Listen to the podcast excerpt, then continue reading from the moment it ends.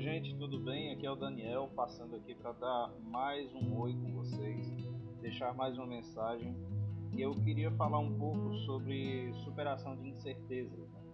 Ou seja, esse ano de 2020, ele podemos dizer que foi um ano meio que disruptivo.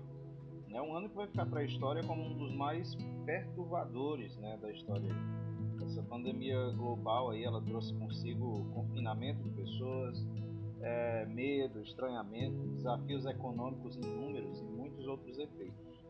Em particular, grande parte dessa complexidade da crise é exatamente a dimensão do desconhecido. A gente não sabe o que esperar, a gente não sabe o que alcançar, né? a gente não tem noção do alcance das coisas e mesmo neste momento existe uma grande incerteza que afeta todo mundo, bom?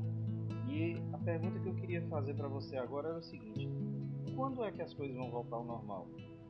Elas serão como antes? Qual será a aparência desse novo normal que tanto se fala?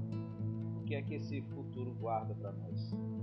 E outra: e se houver outra crise, outro vírus, mais, mais forte?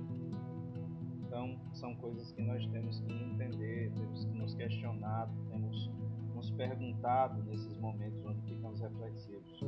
Provavelmente, se você for como eu, ficaria um pouco mais calmo se soubesse algumas respostas para essas perguntas. Tá? É, em nossa mente, a gente acredita que se soubéssemos o que o futuro traz, estaríamos em uma situação muito melhor, mais cômoda, né? Porém, existe um ponto chave nessa, nessa mensagem Deus ele nos colocou num mundo cheio de incerteza para que possamos exercer nossa fé, para que possamos depositar toda, no, toda a nossa confiança naquele que as circunstâncias nunca pegam de surpresa. As circunstâncias não pegam Deus de surpresa. Hebreus 11:1 diz o seguinte: A fé é a garantia do que se espera e a certeza do que não se vê. A fé é a garantia do que se espera e a certeza do que não se vê.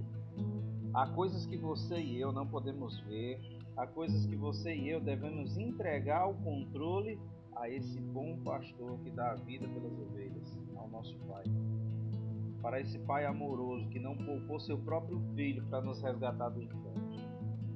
Essas provocações, essas provações que a gente tem passado, são um convite para colocarmos nossa total confiança e poder nas mãos de Deus.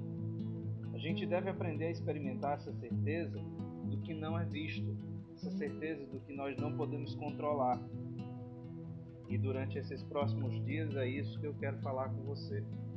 Então, aqui no Palavras de Zion, eu vou vir com algumas mensagens exatamente nesse aspecto para você entender como é que, com a confiança em Deus, nós podemos superar essa incerteza. Amém? Então, deixo aqui um grande abraço. Desejo que o Senhor Jesus abençoe grandiosamente você e toda a sua família.